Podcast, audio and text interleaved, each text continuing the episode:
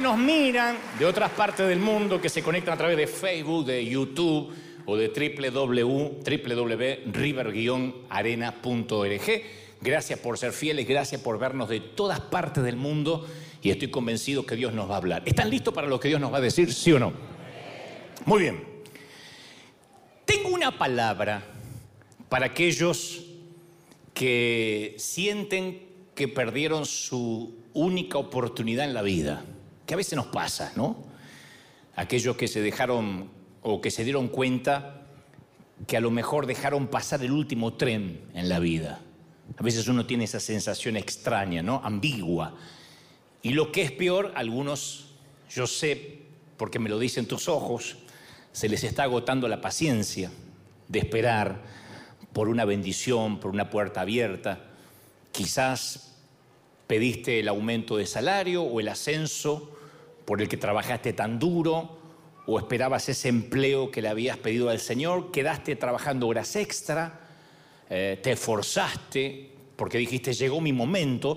Y cuando se abrió la nueva vacante, creíste con toda seguridad que ese aumento o que ese empleo iba a ser tuyo, pero no lo fue, no hay explicación, otra persona obtuvo el empleo, otra persona tuvo ese aumento de salario, pasa también con los papeles, los que esperaban un milagro respecto a migraciones y dijeron, este es mi tiempo, este es mi año, este es mi mes, y de repente viste pasar la bendición de costado y no te tocó.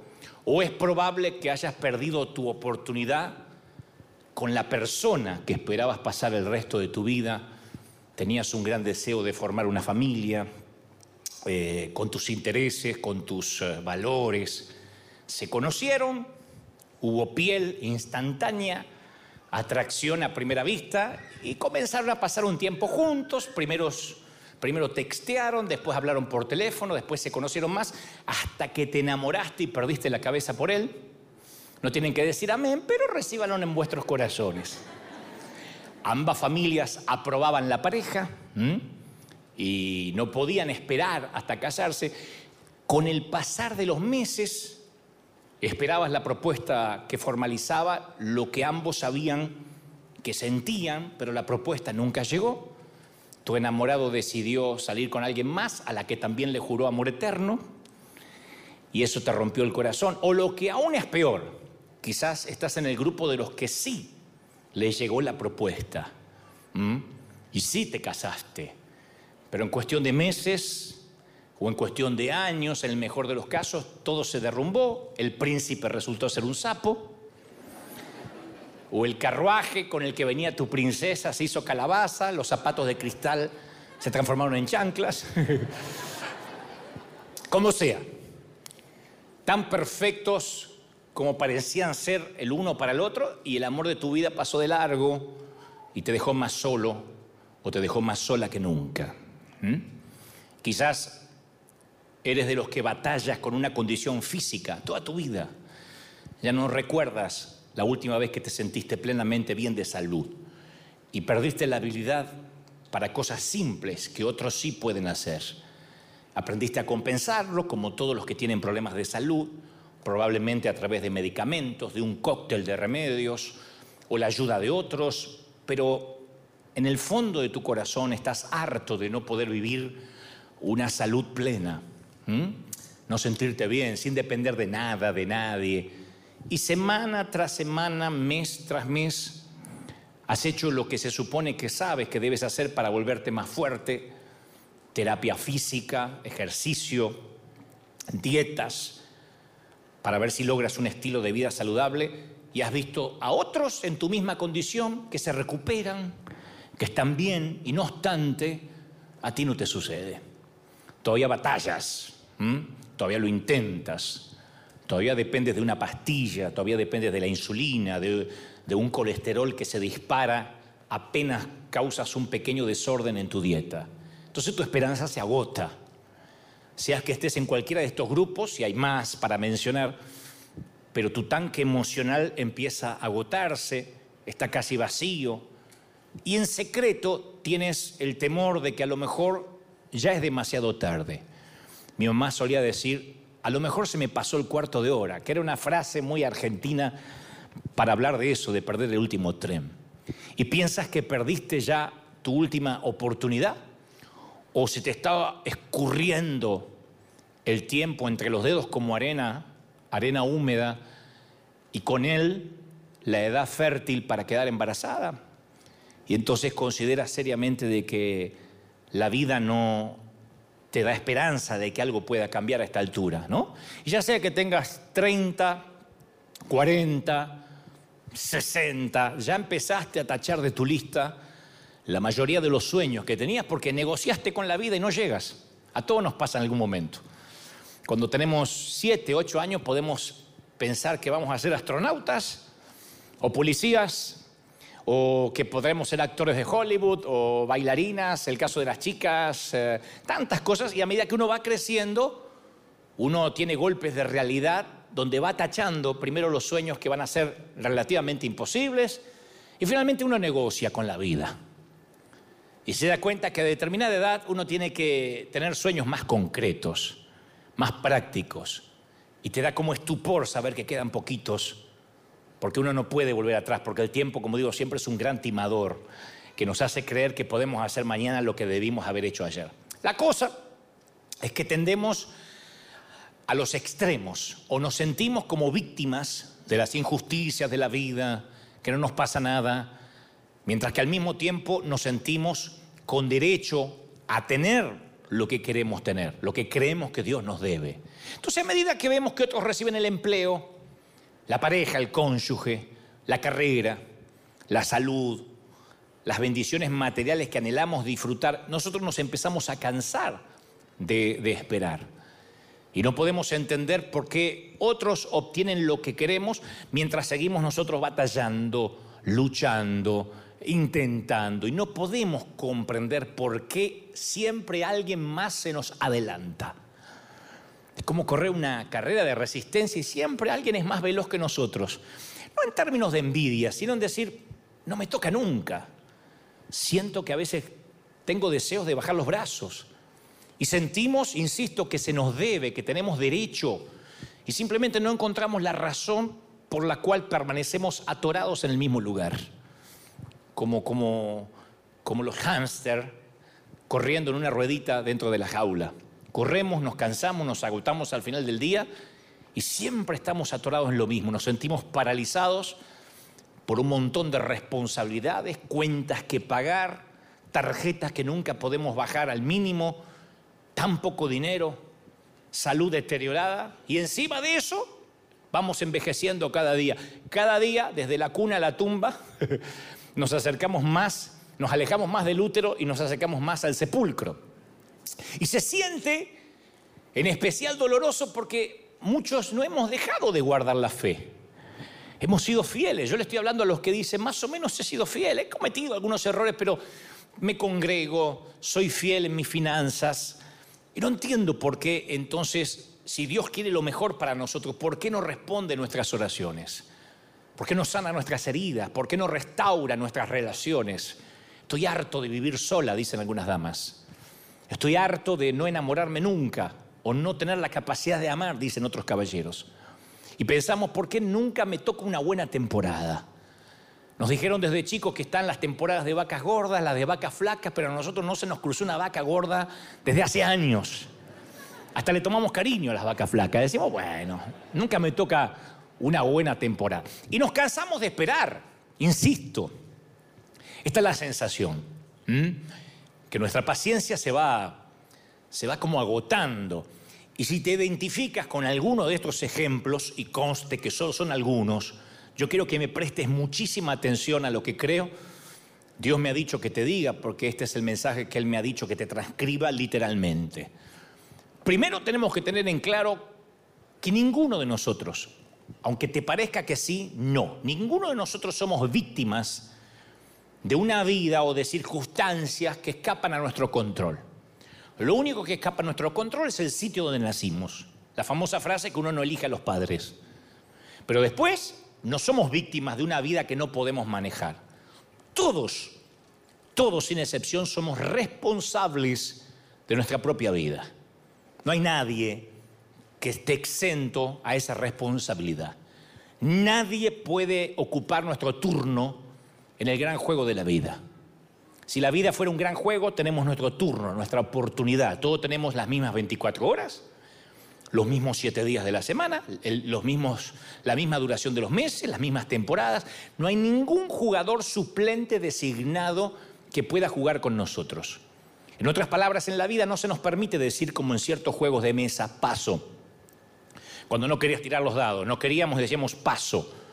No se puede decir paso a nada. Cuando nos toca el turno, cada vez que tenemos oportunidad de elegir, tenemos la obligación moral, espiritual, humana de decidir. Pero la mayoría vamos viviendo y en el afán de vivir lo sagrado se nos hace común y no vemos las alternativas que tenemos para decidir.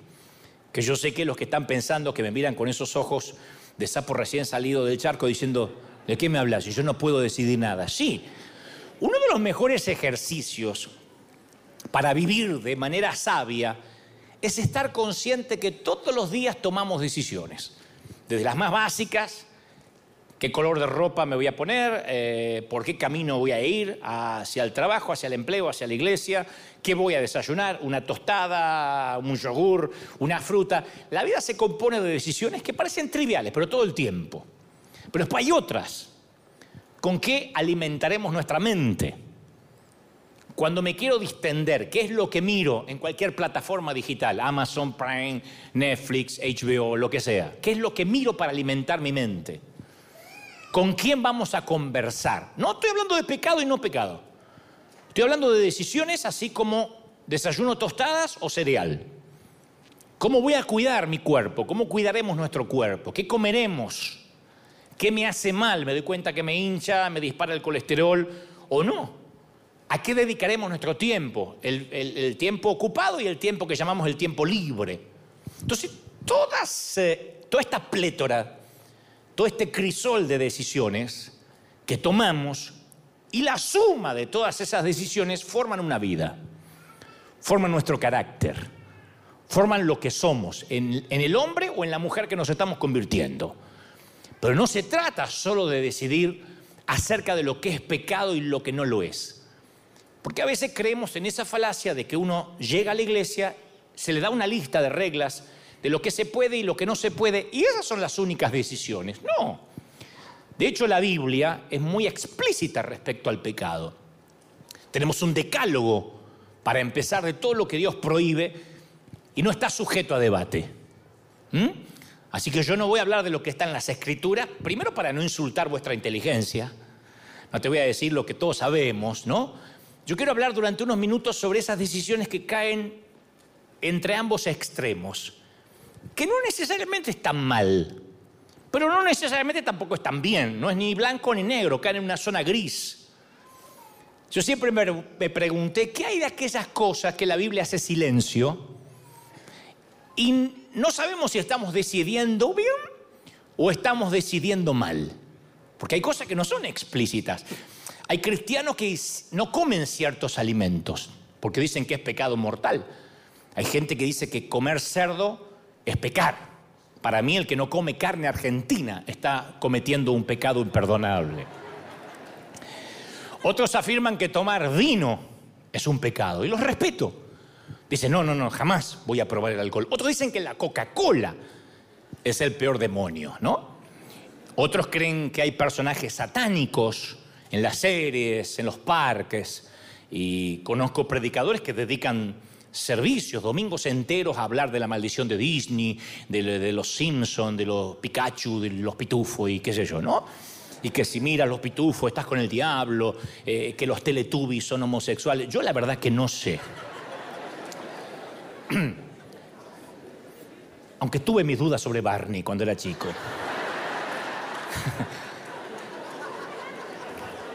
Viste que compartimos todas las dudas, ¿no? Es como Batman y Robin.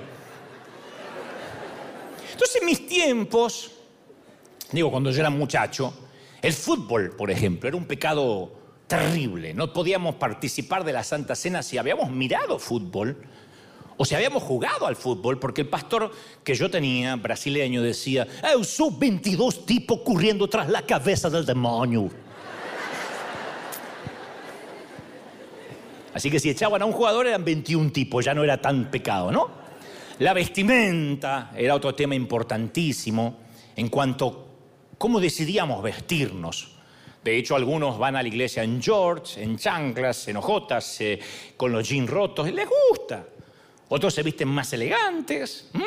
Yo no puedo decir que una forma es mejor que la otra. De igual modo, no creo que la ropa es la clase. Eso, para los que, como, yo, antes muertos que sencillos, ¿no?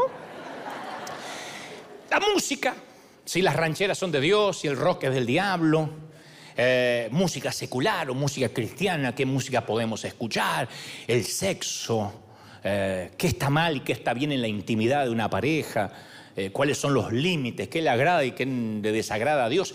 De esto se podrían escribir libros enteros, tesis profundas.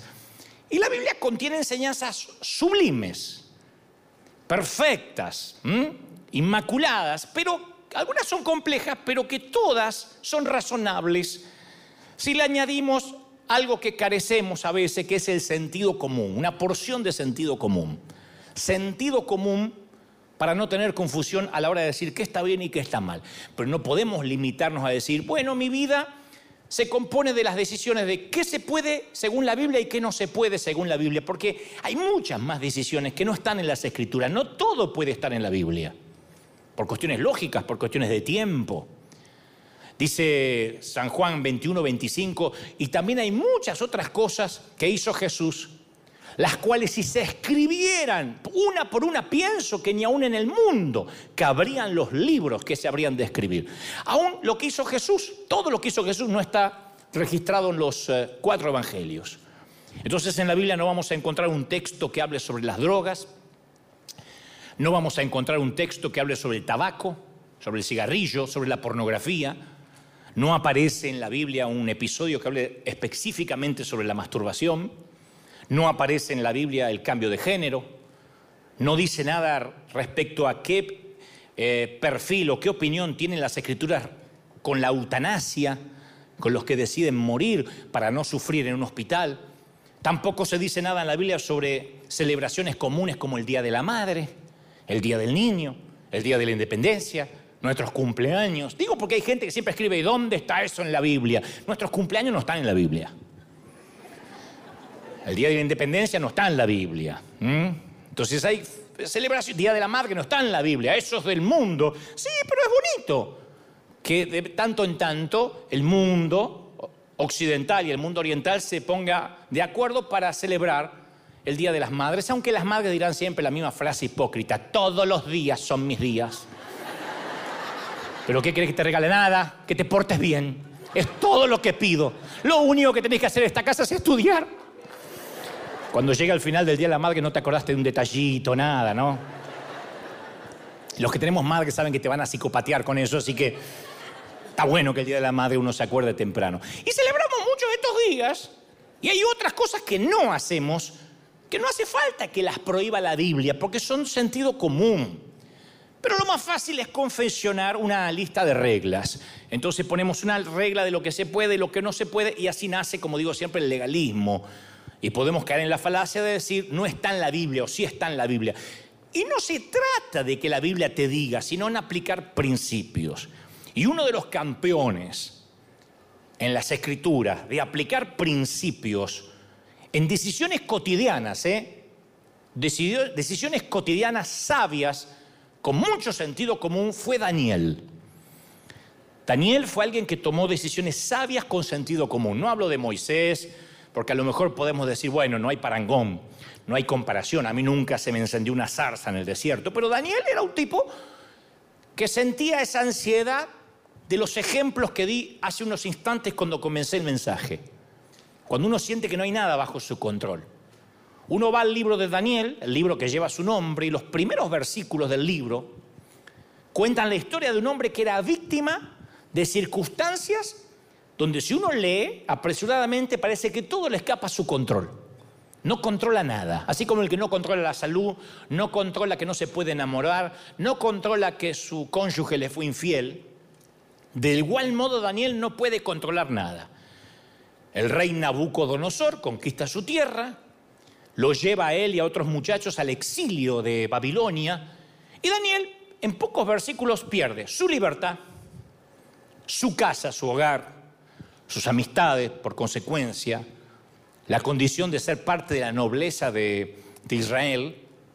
El tipo tiene que aprender a hablar un idioma extranjero, un idioma que no es de él. Afortunadamente los que estamos aquí en California podemos hablar español si no somos muy dúctiles en el inglés.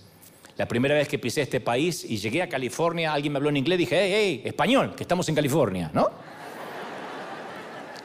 Pero imagina que nadie, nadie, estás en, no sé, China, en, en, un país donde no existe el español y tienes que aprender a la fuerza porque no sobrevives.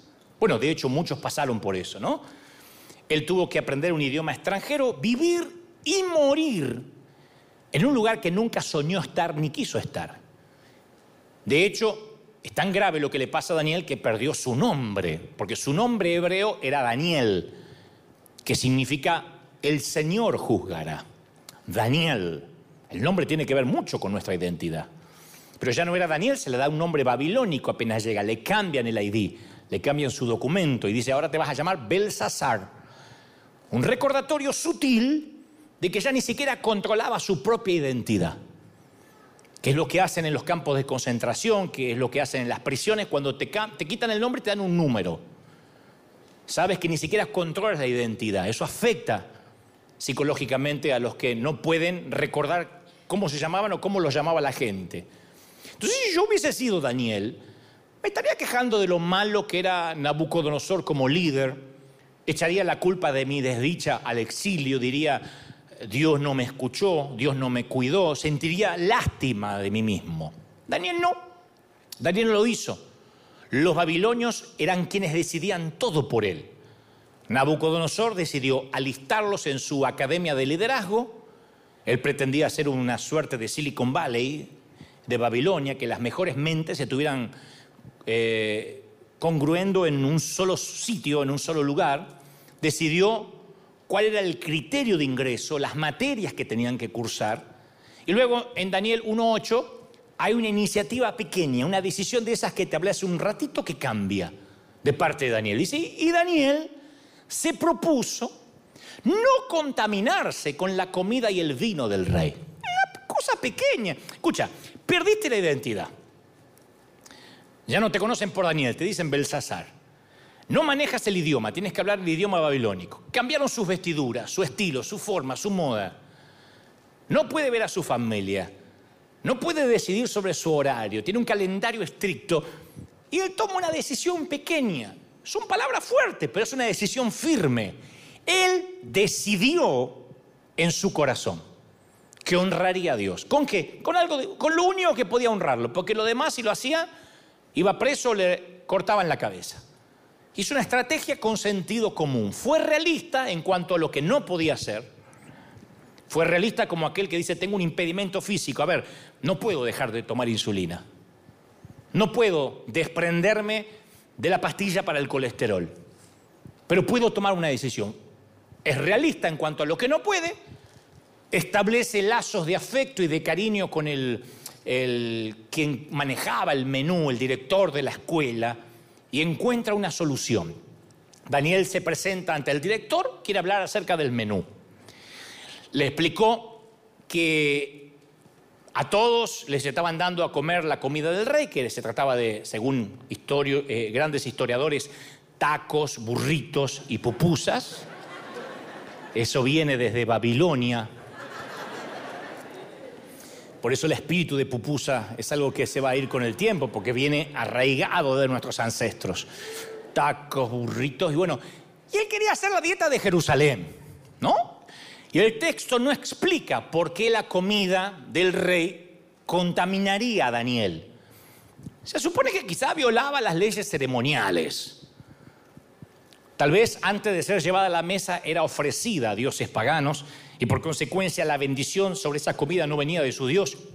La cosa es que al escritor no le interesan los detalles de la dieta, sino lo siguiente, Daniel escogió. Daniel tomó una decisión niña pequeña, menor.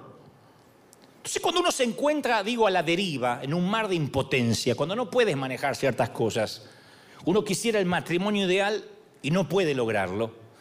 Uno quisiera los hijos perfectos y no puede lograrlo. Uno quisiera la iglesia perfecta y menos que menos puede lograrlo. Entonces uno se siente a veces, insisto, en un océano de impotencia. Uno tiene que descubrir una manera concreta de tomar una decisión chiquita que no va a cambiar el matrimonio, los hijos, la iglesia y mucho menos el mundo, pero empieza un efecto dominó. Daniel actuó, Daniel escogió, tomó una decisión que honraba a Dios, encontró una manera concreta de reclamar sus convicciones. No dijo, quiero que me devuelvan el nombre, quiero que me devuelvan la ropa, quiero hablar mi idioma. Simplemente dijo, esta comida no voy a comer. Y le exigieron un valor enorme, porque tampoco podemos decir, bueno, es una bobería. Nabucodonosor era un líder de esos que no da mucha libertad de acción a la gente. Se parece a ciertos presidentes latinoamericanos, a ciertos. Cierta vez, dice la escritura, había un títere llamado Sedequías. Digo un títere que, porque se trató de rebelar contra Nabucodonosor, y Nabucodonosor lo resolvió con un pequeño decreto democrático. Dijo que le maten todos los hijos, que le arranque los ojos en su presencia y luego que lo maten a él y a la mujer. Se terminó, votaron por unanimidad. Entonces la gestión de Nabucodonosor era de cabeza rodar. Cuando alguien lo contrariaba, le cortaba la cabeza. Así que esto va para alguien que dice, ay, mi jefe es difícil. No, tu jefe no es difícil. Nabucodonosor cuando quería despedir a alguien, no lo despedía del empleo, lo despedía de la vida. Le daba permiso para morir. Por eso el director de la escuela dijo, no, Daniel, no puedo cambiar la dieta a piacere, arbitrariamente.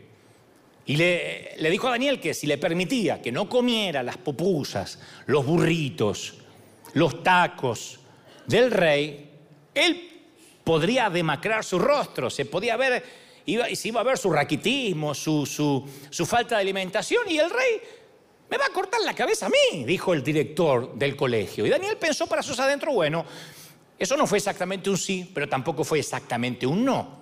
Así que le propone un experimento, le dice, mira, Hagamos la prueba de comer la dieta que yo propongo que son vegetales, hierbas orgánicas, durante 10 días. Y luego juzga a usted mismo eh, eh, o juzga a tú mismo. Si nos ves bien, que nuestros rostros están bien, que no estamos decaídos, que tenemos energía, a seguir comiendo vegetales. Y si no, a las pupusas. Así que durante 10 días el futuro de Daniel estuvo pendiente de un hilo. Y Dios lo hizo, Dios lo respaldó. A Daniel le fue tan bien, le vio tan buen rostro después de 10 días de comer vegetales que el guardia les quitó los burritos a todos. Y a todo el mundo le dio a comer un surtido de vegetales. Y los mexicanos que estaban en Babilonia celebraron. Y Daniel pasó a ser el mejor de la clase y obtuvo la mejor eh, calificación, 10 veces mejor que todos. 10 veces mejor. Año más tarde, Daniel y sus amigos se vieron obligados a tomar otras decisiones más difíciles. No se trataba de comida. Cuando se les dijo que se inclinaran y adoraran al rey o a una estatua que habían levantado en su honor, y si no, de otro modo serían lanzados al horno de fuego, ellos dijeron, arrójenos al horno, al horno no nos vamos a inclinar. Cuando se le dijo a Daniel, deja de orar a tu Dios o te arrojaremos a los leones, él dijo, arrójenme a los leones, yo no voy a dejar de orar. O sea que él y sus amigos tomaron otras decisiones, pero si no hubiesen tomado esa pequeña decisión, la primera decisión del principio, jamás habrían tenido la fortaleza para tomar la decisión de dejarse amenazar con la caldera o con el foso de los leones y salir obviamente ilesos de ambos sitios. Jamás hubiesen forjado su carácter sin esa primera pequeña decisión. Yo conozco a un tipo, no te voy a decir quién, porque estamos saliendo a muchas partes. Lo conozco desde que ambos éramos muy jóvenes. Él ahora está viejo, yo sigo joven, pero no conozco. Y él siempre sintió un llamado a servir. De hecho, sirve al Señor como pastor hispano en una iglesia anglo, pero nunca está feliz. Cada vez que nos encontramos en algún recodo de la vida, a la vuelta del camino me dice, yo no estoy feliz. Porque a pesar de estar a cargo del departamento hispano, dice, los anglos no me valoran, no valoran nuestro ministerio, eh, no me dan total libertad de operación, no puedo hacer lo que quiero, lo que siento. Está convencido de que su líder, su senior pastor, se niega a reconocer su potencial. No reconoce sus dones, pero no es una temporada, lleva años así. Yo sé que es, cuando me encuentro es cenar con la llorona. Yo sé que es así. Y yo le digo, ¿qué tal mi viejo si te buscas otro lugar? Toma el valor, no te valoran, es muy difícil estar en un sitio en contra de cómo opina la cabeza el líder. Porque Dios pone una cabeza y Dios honra la autoridad que pone. Entonces es muy difícil decir, estoy en una iglesia para desde abajo cambiar la visión. Estás secuestrando una visión. Es como subirte a un avión y querer secuestrar la frecuencia de vuelo de la aerolínea.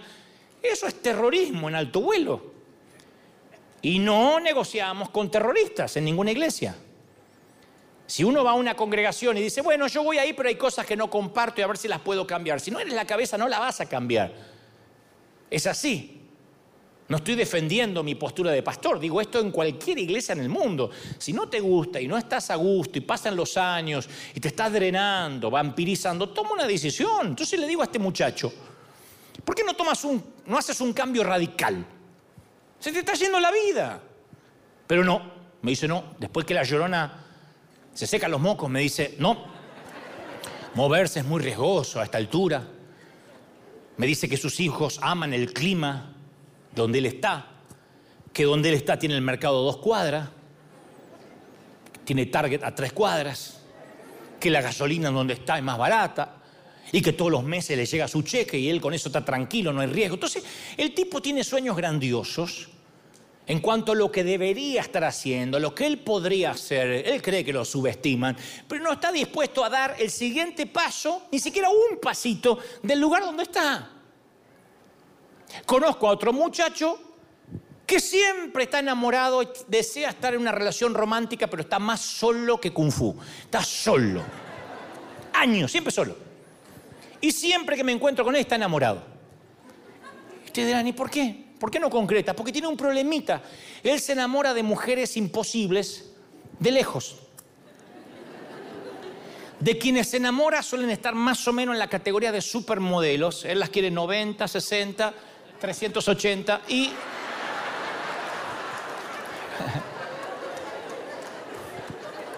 y él no va en esa categoría. Pues si vos decís, bueno, el tipo es un galán, no, es... Es Brad Pitt. No, uno lo ve y... 90, 60, 90 serían las edades de las chicas que tendrías que buscar. No, el tipo no establece una, una, relación, eh, realista. Y de vez en cuando mantiene una conversación con alguna muchacha, que la muchacha ni por enterada se da de las intenciones de él, sueña con la posibilidad de una relación, pero nunca pasa de eso, del sueño. Él cree que las mujeres bonitas van a caerle del techo, que Dios se las va a mandar porque él las reclama en el nombre del Señor. Y está a la espera de que le suceda algo externo, ajeno a él, que modifique su vida, que modifique su circunstancia y lo haga feliz. No va a pasar. Va a quedar más solo que una meba. Porque no trabaja. ¿Sabes lo que es una meba? Pues te reíste.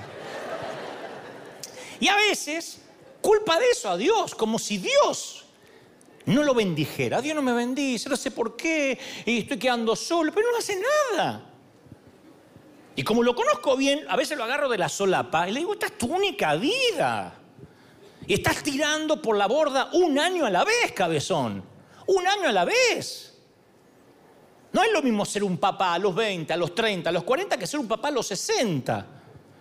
Entonces estás tirando por la borda un año a la vez y me dice, pero no se enamoran de mí, pero haces algo. Y estoy orando. No, no, no es con oración. Habría que bañarse para empezar. No tiene por qué ser así. Y me dan ganas de apretarle el cuello y meterle un poco de sentido común por la fuerza. Y conozco a alguien más que le gustaría emprender un negocio propio, que vive mirando siempre hacia atrás porque ya intentó una vez y fracasó. yo la llamo la mujer de Lot, que es la que se convirtió en sal por mirar hacia atrás. ¿Sabe que los, eh, los teólogos, los eruditos, los eh, arqueólogos han debatido por siglos la razón por la cual la esposa de Lot miró hacia atrás? Nadie sabe en realidad por qué lo hizo, porque antes que se le preguntara ya estaba convertida en sal, así que nadie le pudo preguntar. Entonces nadie sabe qué pudo haber pasado. Para los que no conocen la historia, Dios iba a destruir Sodoma, le dijo a toda la familia que salga, a Lot y su familia que no miren hacia atrás.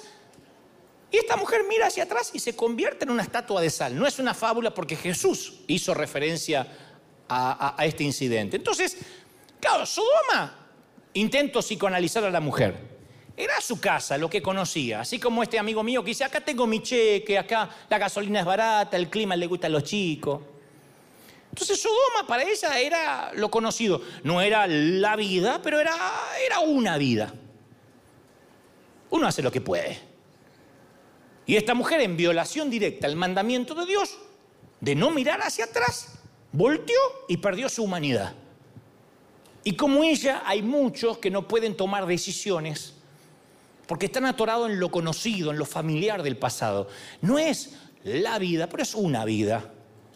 Entonces no se atreven a cambiar. Yo una vez conté que lo que más me sorprende, no de acá, pero de otras iglesias hispanas en los Estados Unidos, es la gente que a veces se hace cuatro, cinco, seis horas para cruzar la frontera para comprar un producto que venden allá que acá no hay.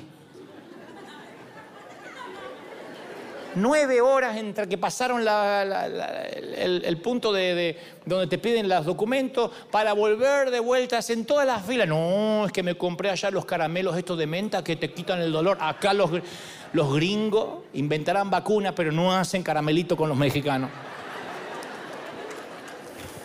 Es una vida conocida. Son los frijolitos de allá. Y los argentinos también, ¿eh? Ay, no hay como el dulce de leche de allá. Cuando vayas, tráeme. Tráeme. Che, gente grande. Pongámonos serios. Entonces, yo cuando visité Israel, escuché acerca de una formación de sal que hay, que tiene siglos de antigüedad. Hay una gran roca de sal cerca del mar muerto en el monte Sodoma. Y se cree que esa formación natural comenzó con la mujer de Lot que allí la mujer de Lot quedó convertida en sal y hoy se transformó en esa roca que los siglos han hecho crecer. O sea, sea o no lo sea, es un recordatorio de no poder decidir. Es muy triste saber que en lugar de que haya un santuario que conmemore la obediencia de esta dama, permanece ahí solo una seca formación de cloruro de sodio, que habla de alguien que no pudo decidir por mirar hacia atrás. Y en lugar de ascender al monte, se convirtió en un monumento al impulso perdido. Hay un montón de gente que tiene impulsos que los pierde. El cementerio, dicen por ahí, está lleno de sueños que no se concretaron, que aparecen en lápidas. Sueños que mueren, gente que pudo haber sido y no lo es. A veces la gente me pregunta, ¿cómo puedo llegar a ser un predicador? Me escriben mucho, ¿cómo puedo ser un orador? Quiero ser un predicador. O me preguntan si quién está en la tele, lo que sea, pero la mayoría, quiero ser un orador. Entonces, si yo veo que hay interés genuino, entonces le digo, bueno, te cuento cómo suele suceder. ¿Cómo es puedes llegar a ser un predicador, un orador medianamente por encima de la línea de mediocridad, ¿no? Pero medianamente que la gente te oiga. Le digo, bueno, primero predicas ante un grupito de 30 jóvenes. Tienes que estar consciente que 29 se te duermen.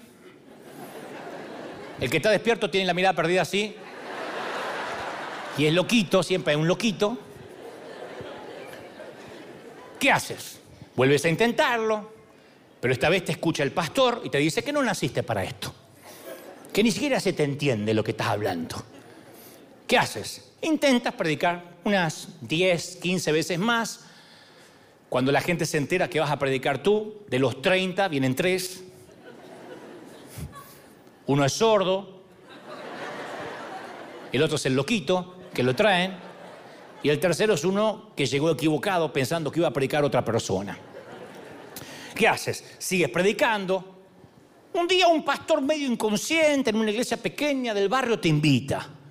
Y ahí a la fuerza aprendes a comunicar un poquito mejor, porque, pero solo te aprendes un sermón, uno. Yo siempre cuento que yo predicaba un sermón, Noemí, la historia de Noemí. Después cuando iba a la misma iglesia, Noemí 2, Noemí 3, la venganza de Noemí, Noemí ataca de nuevo, Noemí recargada. Noemí, la nueva generación. Yo le iba cambiando. Uno repite el mismo mensaje unas 100 veces, porque es lo único que sabe. Así todo, en vez de darte ofrenda, uno sabe que tendría que pagar para que a uno lo escuche, ¿no? Te invitan un día a un congreso, como me pasó, a un congreso fuera del país. Y para no correr riesgo vas con lo que funciona, no mí. Y cuando llegas y ves un montón de oradores, te diste cuenta que te agendaron muy temprano por la mañana cuando la mayoría de los asistentes todavía están desayunando y no llegaron al sitio del Congreso. Aún así, con el sitio medio vacío, predicas en un lugar internacional. Te invitan en algún país más para reemplazar a un orador que le falló a último momento y como sales barato, te pagan nada más que el boleto y el hotel a lo mejor y vas. Sigues predicando, sigues aprendiendo, sigues entrenando. Ya en las prédicas ya no subes nunca más a Moisés al arca. Ni le prendes una zarza a Jonás. Ni afirmas que un burro se tragó a Job. La teología va mejorando, ¿no? Finalmente un día, después de muchos, muchos, muchos años después, cientos de noches en hoteles baratos, la gente quizás hasta un día paga un ticket muy caro para oírte hablar durante tres horas y puedes hacer una gira. Y ahí sí recibes invitaciones de todo el mundo, pero ya no te interesa, las tienes que rechazar porque ahora tienes una asignación de Dios muy específica. Y cuando yo les cuento todo eso, dicen, ah, no, no, no, no, no, no, es el camino difícil, yo no quiero ir por ahí. Dios me dijo que me va a llevar a las naciones anoche en un sueño. Después de la pupusa Dios me habló. Yo lo único que quiero es que una iglesia me invite, que me pague el boleto aéreo para mí, para mi esposa, para mis cuatro hijos, me dé una ofrenda de 5 mil, 10 mil dólares, no pido mucho por cada invitación.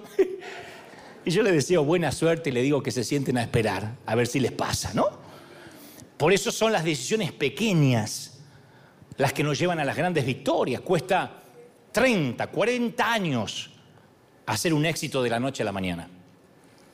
Zacarías 4.10 dice, no desprecien el humilde comienzo, los pequeños comienzos, porque los ojos del Señor se deleitan en ver el trabajo iniciado. Y el pequeño comienzo de Daniel fue no contaminarse con la comida, una decisión pequeña, no contaminarse con la comida del rey. Entonces Dios nos dio una pequeña medida de lo que Él posee sin límite, nos regaló la capacidad de escoger. Pudo no haberla regalado. Pudo haberle dicho a Adán y Eva, coman de todos los árboles, aquí no hay ninguno que nos meterá en problemas. Pero Él no quería ángeles, no quería robot, quería que decidamos. Por eso no comparto aquello que dicen, bueno, bueno, yo me casé con quien Dios me dijo que me casara. Dios no te la va a elegir.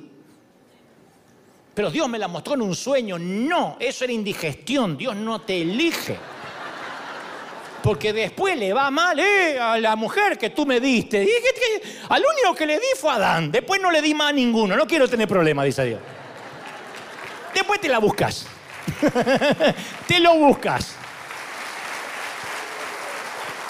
Dijo Dios, hagamos al ser humano nuestra imagen y semejanza que tenga dominio, que no es lo mismo que que tenga demonio, que tenga dominio. Entonces el plan de Dios es que a todos les toque su turno de mover la ficha. Porque cuando muere nuestro sentido de dominio, cuando ya no decidimos nada, perdemos el control de nuestra vida y también empezamos a morir un poco. Todos los días tenemos que decidir. Una de las eh, experiencias más devastadoras en la vida es la impotencia aprendida. Cuando uno se siente impotente, que no decide nada. Yo leía que en los campos de concentración o en el ambiente de prisioneros de guerra, lo que más diferencia a las personas que se dan por vencidas, a las que se mantienen fuertes, es un sentido de que aún ejercen el control de algo, aunque sea chiquitito. Y estarás pensando, ¿control de qué? Si están en un campo de concentración, si están en una celda. Bueno, en los hogares de ancianos, decisiones tan triviales como decidir qué película van a ver o cuándo verla, o decisiones como qué almohada van a usar esta noche, hacen que mejoren su salud. El abuelo que dice, yo voy a dormir hoy con un almohadón de plumas que me lo trajo mi nieto, lo mandé a pedir porque el otro no duermo en paz. Mejora su salud porque todavía está decidiendo algo, aunque lo, lo tengan que llevar al baño o bañarlo. Y baja el índice de mortalidad, cuando uno sabe que todavía decide algo, cuando no depende de todo, cuando no es un vegetal. Y hay muchos que están viviendo de manera vegetal, aunque no estén conectados a un respirador, como estos amigos que te conté. Vegetan. Pueden tomar decisiones, saben que están mal en el sitio donde están y se quedan por años vegetando. A mí me cuesta mucho entender a la gente que dice, yo voy a una iglesia pero nunca recibo nada, ahí no me alimentan. ¿Y por qué vas?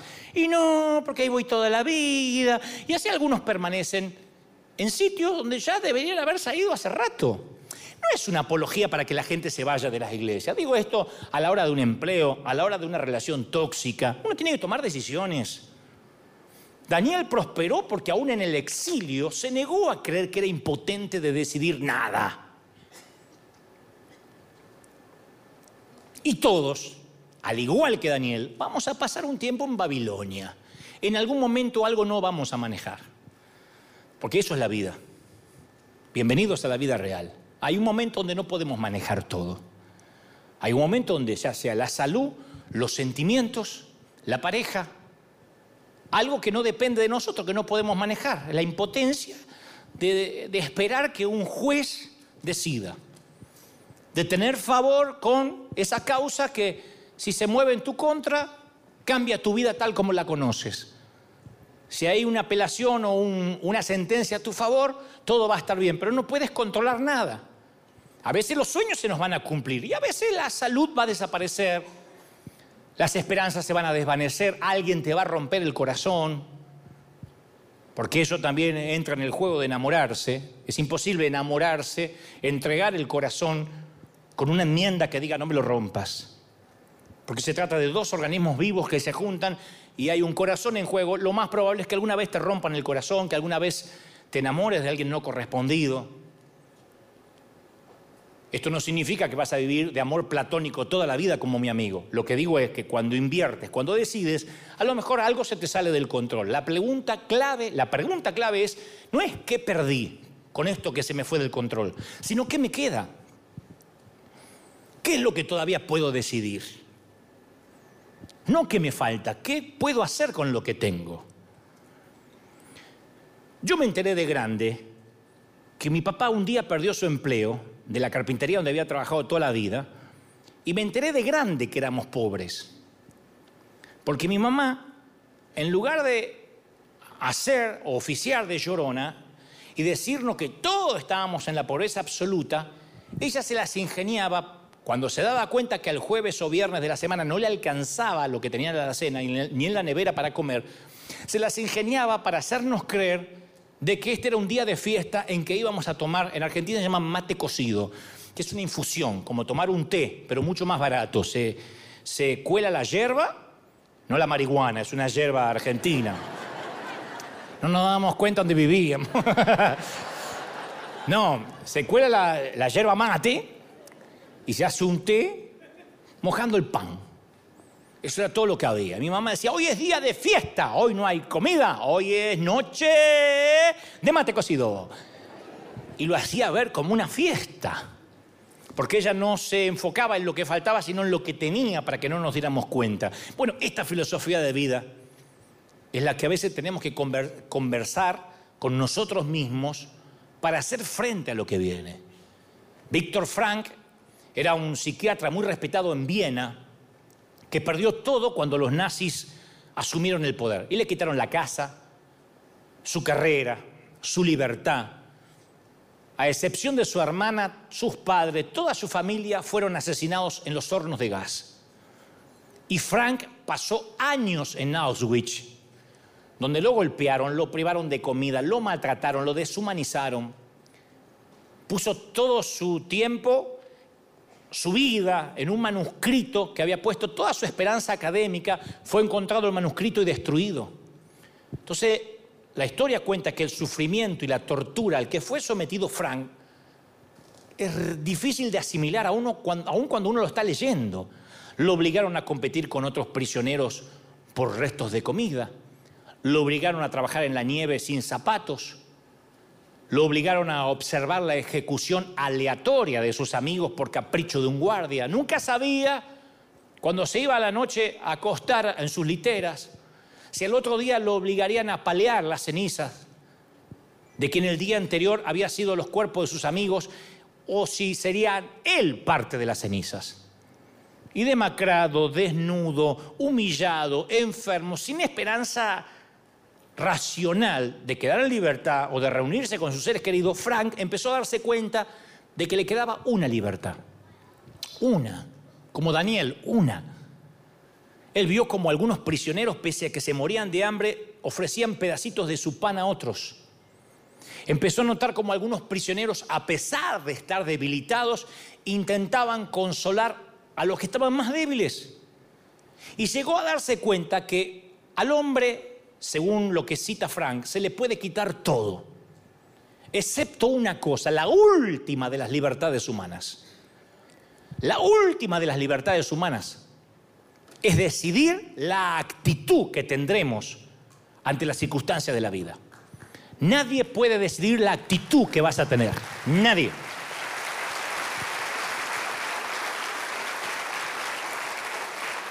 Entonces llega el diagnóstico y te dicen que es metástasis avanzada, que es cáncer. Podemos orar si Dios hace la obra o no, pero la actitud que vas a tomar frente a la premura de que te toca partir en cuestión de meses es una decisión tuya. Puedes pasar los últimos días abrazando tus hijos, abrazando tus nietos, sabiendo que lo inevitable puede llegar, o puedes pasarte los últimos días maldiciendo porque tienes cáncer y dejar ese último legado a quienes te rodean. Y allí en ese campo, Frank empezó a tomar decisiones chiquititas. Dijo, todos los días voy a atesorar recuerdos de mis seres queridos decidió como médico que iba a brindar, iba a brindar ayuda posible, aunque no tenía instrumentos ni medicinas, a los, a los amigos, a los compañeros. Ejerció la libertad de su actitud, pequeñas decisiones. Se volvió consciente en cuanto a tomar decisiones, el decidir todas las mañanas qué iba a pensar, en qué recuerdos iba a meditar, cuáles palabras diría, cómo las diría ¿Qué ayuda iba a ofrecer? ¿Cómo respondería ante la humillación? ¿Cómo caminaría? ¿Cómo se mantendría erguido, pechito de paloma lo argentino? Y la libertad de Frank empezó a cundir. Todo el mundo empezó a notar que había algo distinto en él. Un escritor lo describe así. Los guardias tenían permiso para ir al campo, para irse a caminar, para irse a la casa, pero Frank tenía mucha más libertad que todos ellos. Porque como Daniel tomó una decisión. Una. Nunca podemos decir, la vida me trata así, y nosotros le ponemos lenguaje religioso a eso. Satanás, Satanás ensañó. Había gente que en mi iglesia se paraba a dar esos testimonios. Satanás ensañó conmigo esta semana. Vino encarnada en mi suegra y se instaló en casa. Y Satanás, como que todo le pasaba a él o a ella.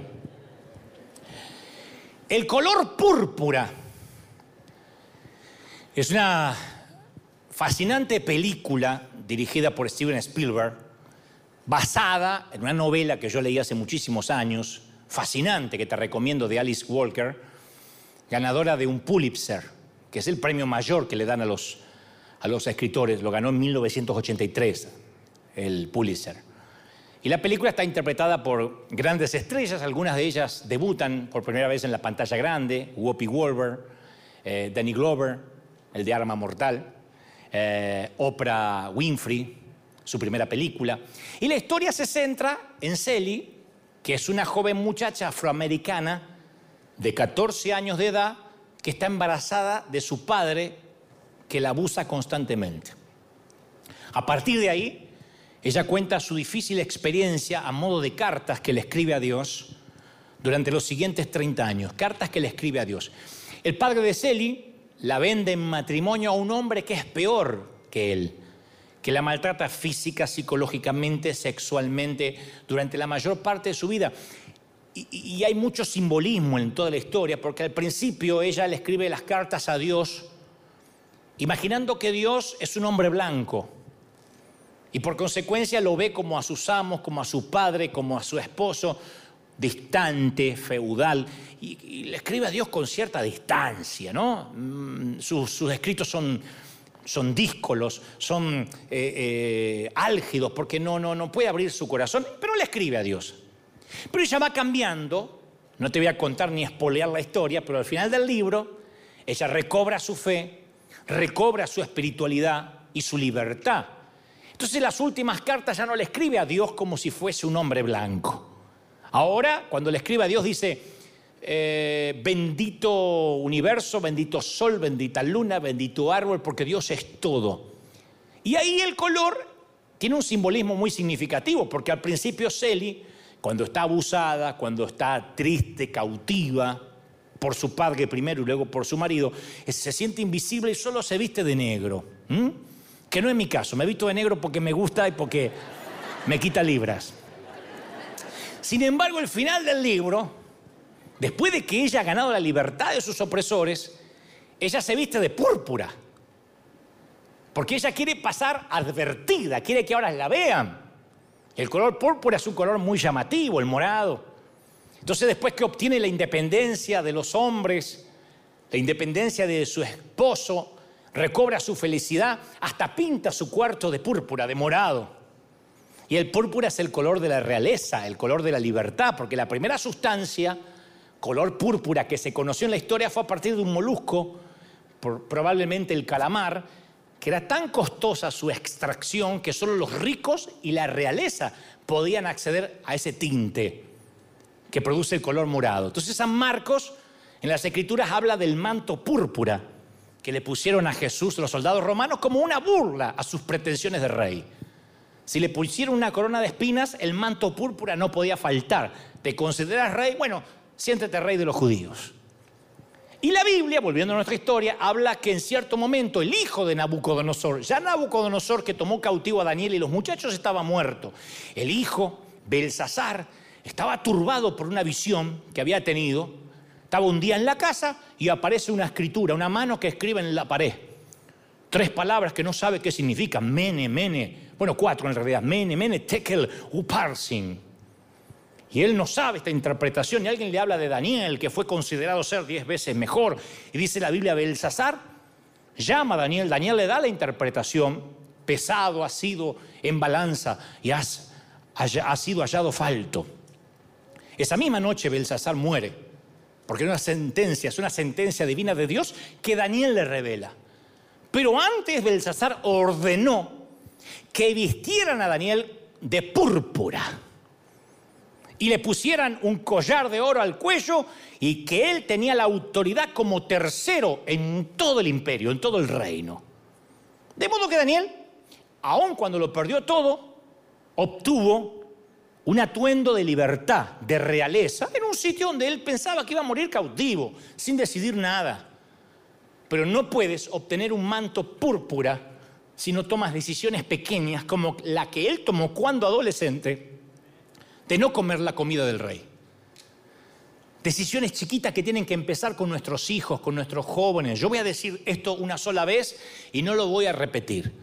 Si alguien en alguna parte del mundo todavía me considera el pastor de los jóvenes, a pesar de que tengo mis años, yo estoy viendo dos flagelos alarmantes en los jóvenes que me aterran. Una es una tendencia a lograr las cosas con cero esfuerzo. No sé si es culpa nuestra, de los padres, que no queremos que nuestros hijos sufran, que no queremos que se traumen, que le compramos el celular nuevo porque si no al nene le agarra el ataque, no sé qué nos pasa, que si no le pongo un iPad nuevo que se le rajó el vidrio, el nene no puede respirar y no está oxigenando bien, no sé qué nos pasa. Pero a mí me sorprende que cuando yo tenía 21 años, 22 años, había ya formado una familia, cuando tenía 26 estaba predicando en un estadio y me sorprende a veces ver 34, 40 y pico, unos pelos en las patas así, diciendo, no sé todavía qué hacer. ¿Juego al Mario Bros o a los zombies? Señor. Y número dos, una falta alarmante de hombría en los varones. Va a sonar espantoso, pero lo diré otra vez yo veo muchos varones practicando un evangelio afeminado. Muy poco macho dando vuelta. Los veo como, ay, no, me ofendí, ay, no, quiero ser un adorador. Y yo los veo, Señor, llévatelo, ocupa oxígeno de verdad.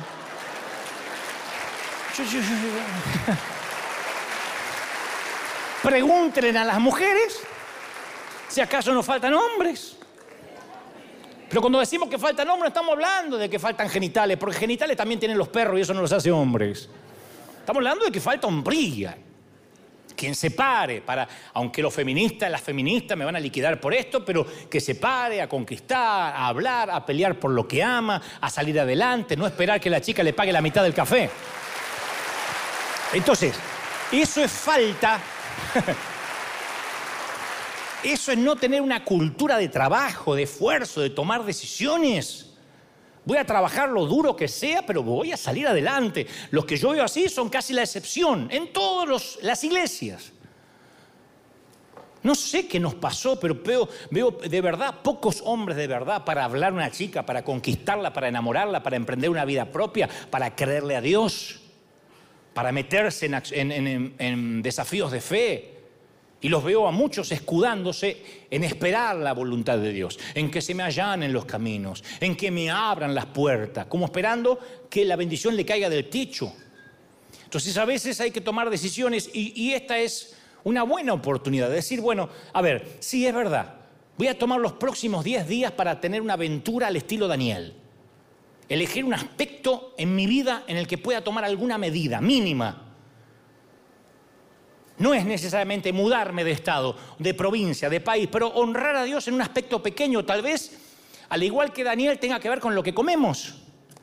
Voy a cambiar, no puede ser que a mí me domine más una porción de pizza, tengo que cambiar. Me está haciendo mal, el gluten me está hinchando, tengo que tomar una decisión. No lo dice la Biblia o lo sugiere cuando dice que cuidamos el templo del Espíritu. Bueno, no va a cambiar toda mi vida, pero voy a tratar de, a ver, evitar el gluten si me hace mal. Capaz que tiene que ver con lo que elegimos para alimentar nuestra mente. Por 10 días voy a cambiar lo que entra acá. Voy a cambiar lo que veo en Netflix o lo que veo en, insisto, en Amazon Prime o lo que veo en HBO o en Hulu. Voy a cambiar lo que entra por acá. 10 días. O tal vez voy a procurar 10 días no quejarme de nadie. Son esas decisiones que tanto nos causa tomar, tanto nos cuesta tomar a los cristianos. Porque no todo está en la Biblia, son decisiones que no aparecen en blanco o negro en la Biblia. Y el tamiz es sencillo, la receta está en 1 de Corintios 6, 12. Uno, esto me conviene. Esto me conviene, todas las cosas me son lícitas, pero no todas me convienen. ¿Puedo? Sí. ¿Necesito hacerlo? Capaz que no. ¿Puedo? Sí. ¿Tendría que ejecutarlo y hacerlo? Sí, capaz que la inacción es mi problema. El término griego para conviene es para mi ventaja. ¿Me da ventaja espiritual esto que voy a hacer? ¿Mi vida espiritual se reforzará con esta relación? Número dos, ¿esto me edifica? Todo me es lícito, pero no todo edifica. La palabra griega para edificar se traduce en construir una casa. O sea, esta decisión va a incrementar mi estabilidad espiritual, me dará mayor madurez, mayor solidez. Hágase todo para edificación. Primera de Corintios 14, 26. Entonces, cuando armas tu vida, sin pensar en edificar el carácter, construyes una casa deforme, sin arquitectura, amorfa, sin proyectos, sin terminación fina. Hay mucha gente viviendo sin planos. ¿Qué estás construyendo? No sé, un día a la vez. Sí, pero ¿qué estás construyendo? Porque es una torpeza hacer una torre y no tener, no ver primero si tienes lo necesario, el plano, los arquitectos y obviamente el material. Entonces muchos no tienen control de su vida. Conozco gente que, cuando hablamos de control, no es necesariamente que caen las drogas. Hay gente que no puede ser puntual en ninguna parte. Por años. No pueden edificar esa parte por años. Yo no sé cómo llegan al trabajo, no sé. Pero no hay manera de ordenar su vida para llegar temprano a una cita o a la propia iglesia. Hay gente que no puede, no puede, no puede. ¿A qué hora es? A las 9.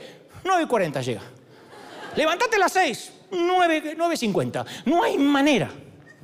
Otros no pueden administrar el dinero, no pueden, no pueden edificar esa parte. Y el problema no son los ingresos, es el estilo de vida. Porque si Dios los bendice y aumentan sus ingresos, aumentan las deudas. Y no pueden sembrar, no pueden diezmar. Por mala administración, nunca pueden edificar esa parte. Años y van a vivir endeudados, van a ser pobres en la mente, aunque tengan la cuenta bancaria llena de dinero. Es una pobreza mental, es un estado espiritual. Otros no pueden administrar su dieta. Viven sedentariamente, no pueden, saben que el médico le dijo salga a caminar porque se le tapan las arterias y no puede, le gana la tele, le gana la cerveza. Entonces quieren cosas grandes para Dios. Se está muriendo porque se le está arruinando el templo del Espíritu y no puede salir a caminar media hora, caminar. Porque no es que le dijo el médico fabrique plutonio, camine. No puede. Ay, yo quisiera ser así de delgada. Ay, como quisiera tener el cuerpo de... Pero ahí cuesta. Número tres, esta decisión me va a atrasar Pablo le dice, eh, eh, el escritor a los hebreos dice, despojémonos de todo peso y del pecado que nos asedia. Entonces, el peso, yo lo expliqué muchas veces, es diferente al pecado.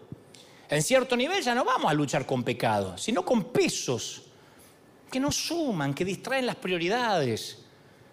Imagínate un deportista, un jugador de fútbol que antes de, de salir se emborracha, trasnocha. Bueno, pecó, no va a poder correr ni competir. Pero imagínate otro que se acuesta temprano, toma agua mineral, come verdura, pero sale a correr con botas y un abrigo de lana.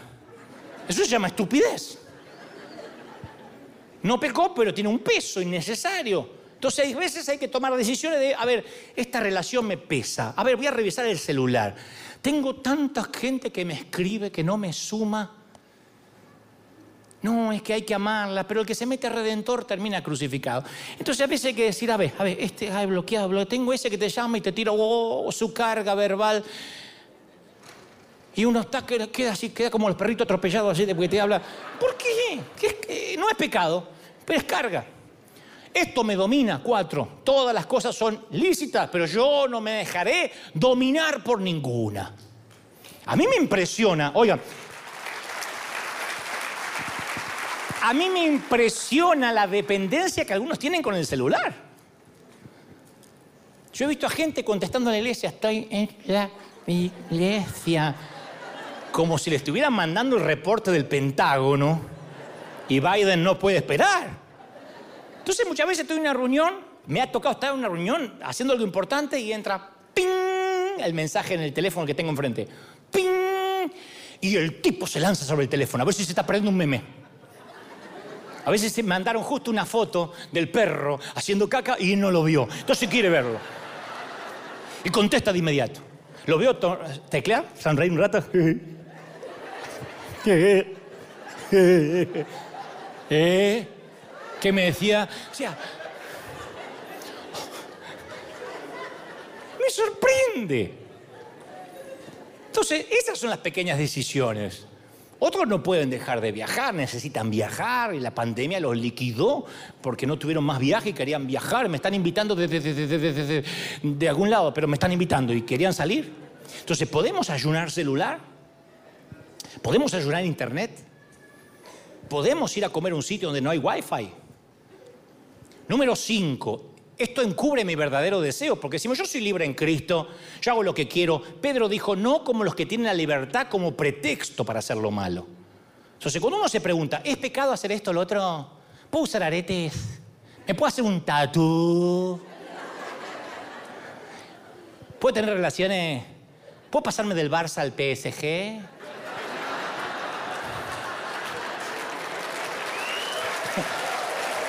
Sí, sí. Dice el Señor. Pero a veces eso es, preguntar, ¿qué tan lejos puedo llegar sin meterme en líos con Dios? El que pregunta, ¿qué puedo hacer? Está diciendo, ¿qué tan lejos puedo llegar sin hacer enfadar a Dios? Esto no es un club, a ver qué se puede y qué no se puede. Número 6, viola mis convicciones. Romanos 14, 2 dice, porque uno cree que se puede comer de todo y come legumbres, pero no menosprecia al que no las coma. Uno hace diferencia entre un día y otro día. Bueno, pero hay, cada uno esté plenamente convencido en su propia mente. Nada es inmundo en sí mismo, pero el que piensa que es inmundo lo es. Entonces, si tomar vino te roba la conciencia, te roba la paz y afecta tu relación con Dios, es una decisión que no tienes que tomar. Aunque sea vino mendocino Malbec argentino, recomendado para Santa Cena, no lo tienes que hacer. Sirve de ejemplo. Si alguien te dice esto fue sacrificado a los ídolos por motivo de conciencia, no la tuya, sino la del otro, dice la palabra. A lo mejor lo que estás haciendo no es de ejemplo esa decisión. Esto glorifica a Dios. Si, coméis o bebéis, hacedlo todo para la gloria de Dios. O sea, esto que voy a hacer le da honor a Dios. Será glorificado Dios como resultado de esta pequeña decisión. Siempre podemos escoger. Nunca rindas tu espíritu. Nunca te rindas emocionalmente. Haz algo aun cuando no sabes lo que vas a hacer, pero hazlo convencido de que eso va a honrar a Dios. No caigamos en la impotencia. Encuentra un sentido a ese sufrimiento. Quizá por medio de tu sufrimiento puedes ayudar a otro, porque cuando decides en tu corazón honrar a Dios, Él va a colocar un color, un manto púrpura sobre tus hombros, te va a bendecir, te va a honrar. Alguien tiene que decir amén. Termino con esto. ¿Me aguantan un minuto más, sí o no? David Robin, David Robin, es un profesor de la universidad, de una universidad muy importante de la Unión Americana, y un día, siendo el médico, se enferma de esclerosis lateral amiotrófica, famoso como ELA. A los 46 años le dieron el diagnóstico. Y él sabía lo que le iba a pasar, rigidez en las piernas, extremidades inferiores, extremidades superiores que no iba a poder mover. Su lengua perdió la capacidad de, hablar formaba con dificultad alguna que otras palabras, perdió su capacidad de tratar pacientes, no pudo ir más al hospital a trabajar. Habría tenido una carrera académica brillante, pero no podía dar vuelta a las páginas de un libro. Pero había algo que decidió no entregar, no entregaría su espíritu. Se enteró por medio de un compañero médico que también padecía ELA, de una computadora que podía ser operada por un grupo pequeño de músculos aunque tuviera un grado de discapacidad atroz. Mientras que pudiera manejar un, manejar un músculo, podía manejar esa computadora. Y David podía manejar solo una parte del cuerpo, el músculo de la ceja. Podía hacer esto. De modo que durante los siguientes años utilizó solo la ceja y así operaba la computadora. Con la ceja Podía hablarle a la familia, contarle chistes a los amigos, escribió tesis, revisó manuscritos, enseñó medicina, predicó, eh, predicó la manera de salir adelante después de Lela. Fue uno de los, de los que escribió tesis, escribió un libro muy exhaustivo, ganó un prestigioso galardón, exhaustivo respecto a esa enfermedad, y lo logró con una ceja. Él dijo, la enfermedad puede presentar un desafío a tu cuerpo, pero tú no te compones solo de tu cuerpo. La cojera puede ser un impedimento para tus piernas, pero tú no eres solo piernas. Tu voluntad es mayor que las piernas. Tu voluntad siempre está bajo control. Era un hombre cuyo cuerpo no iba a ganar ninguna competencia, estaba retorcido, impotente, desahuciado, pero tenía dos bienes, un músculo de la ceja y un espíritu inquebrantable. Una ceja le bastó para bendecir al mundo. Así que te pregunto, ¿tienes una buena ceja? Tú no eres tu trabajo, tú no eres tu éxito, tú no eres el ministerio, tú no eres lo que opinan tus padres, tú no eres tus amigos, tus enemigos, tú no eres tus circunstancias. ¿Cuántos lo creen? Díganme amén. Y no fuimos de tiempo, pero te voy a regalar una frase maravillosa de la novela El color púrpura llevado a la pantalla grande por Spielberg. El discurso pequeño le pertenece a Sally, la afroamericana que cuando ya está en sus años altos dice, después de todos estos años pasados en África con la esclavitud, concebimos a Dios de otra manera, una manera más íntima. Porque la mayoría de la gente piensa que Dios es como un hombre blanco, se parece a algo o a alguien, o tiene una barba blanca, o se parece a Santa Claus o al Cristo que pueden poner en una cruz los católicos. Nah, los africanos no le atribuimos ninguna imagen a Dios, ninguna apariencia. Y eso nos hace sentirnos libres. Cada uno imagina a Dios como quiere. Y yo, dice Celi, me lo imagino creativo, lleno de gracia. Me parece que mi Dios se sorprendería si al pasar por un campo no notaras el color púrpura. Porque cuando Dios hizo el color púrpura, estaba presumiendo de los hermosos colores que Él puede crear. Así que aunque estés cautivo, aunque te lo quiten todo, aunque la salud esté deteriorada, aunque estés tapado de deudas, aunque te sientas muy sola en una cama fría por las noches, toma una pequeña decisión. Aunque sea pequeñita, pero al menos toma una al día y hazte un favor. Sé original. Nadie recordará, dice Celi, una flor amarilla en un jardín repleto de flores amarillas. Pero siempre recordarán al que logró cambiar su color, a la flor que logró cambiar su color a púrpura. Porque siempre que quieras podrás cambiar tu estrella y tu color. Siempre, siempre. Vamos. Dale un aplauso al Señor de señores y al Rey de Reyes. Vamos, vamos, vamos, vamos. Uy, dale un aplauso, dale, que se escuche ese aplauso. Dale un aplauso al Señor. Dile, Señor, ese es nuestro Dios. Si crees que Dios habló, si crees que Dios habló, ¿lo, ¿lo crees de verdad? te ama el Señor. Princesa, te ama el Señor. Príncipe. No sabe cómo te ama el Señor, no sabe cómo te ama el Señor. Te ama, te ama, te ama, te ama en sus manos, te tiene esculpido. Te ama el Señor. ¿Cómo no te va a amar? Toda la iglesia, los que están allí, repitan conmigo, Señor Jesús, te recibo como mi Salvador. Entra en mi vida, transfórmame. Anota mi nombre en el libro de la vida. Perdona mis pecados. Amén y amén. Y ahora levanten sus manos, quiero orar por todos. Padre, gracias por esta cuna de campeones, por estos obreros de primera línea, por estos generales tuyos. Lloro, bendigo a niños, jóvenes, ancianos y adultos, para que una doble porción de tu espíritu los toque, para que la corriente del espíritu los bendiga. Bendigo a los que vienen de lejos, a los que están en sus hogares, en Asia, África, América, Oceanía, en Europa, en los cinco continentes, los que están mirando, los que están recibiendo en sus hogares. Te bendice el Señor. Hay gente en todo el mundo tomando decisiones pequeñas, decisiones que han de cambiar. Es un efecto mariposa que cambiará al otro lado del mundo, que hará que gente sea tocada, bendecida. Yo clamo, oro y bendigo a los que están aquí. Declaro bendición. Declaro que eres bendito en el campo, en la ciudad, en tu entrada, en tu salida, en tu acostarte tu levantarte. Tus horas de trabajo, tus horas de descanso. Escuadrón de búsqueda en combate contra las filas invasoras. Te bendice el Señor toca el Señor, ¿cómo no te va a bendecir? ¿Cómo no te va a tocar si en sus manos eh, te tiene esculpido? Te bendigo, suelto sobre ti la bendición y declaro que tus cosas serán bendecidas. Que no termina el mes de agosto sin que la gloria de Dios, eh, sin que la gloria del Espíritu caiga sobre los tuyos, en el cuerpo, en el alma y en el espíritu. Amén Amén y amén. Que Dios te bendiga firme como talón de oso. Chau, hasta la próxima. Con este aplauso nos despedimos. Bendecido para todos. Chau, chau, chau, chau, chau. Bendiciones. Apareciste una noche de soledad, abandonado y perdido te reconocí. Tu voz diciéndome no temas, yo estoy aquí Padre me envió por ti y me curaste las heridas, me sanaste mi Jesús. Todas mis cargas las dejaste allí en la cruz. Algo tan grande no lo puedo comprender. Oigo tu dulce voz diciéndome una y otra vez. oh, oh, oh eres bienvenido, eres amado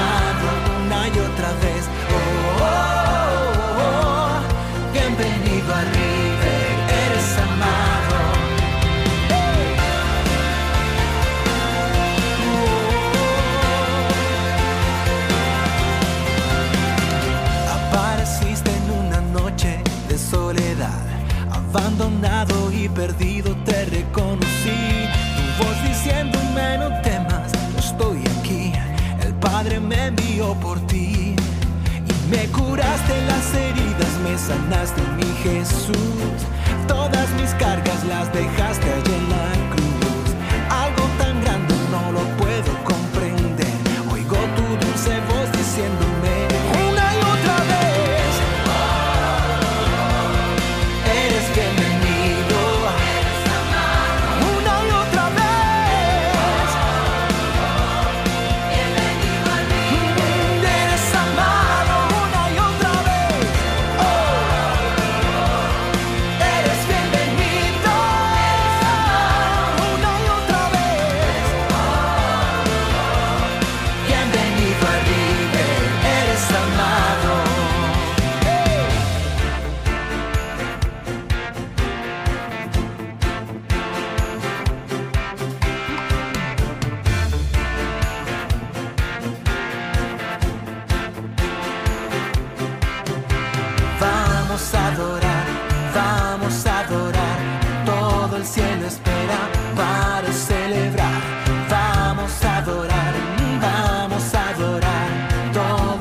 espera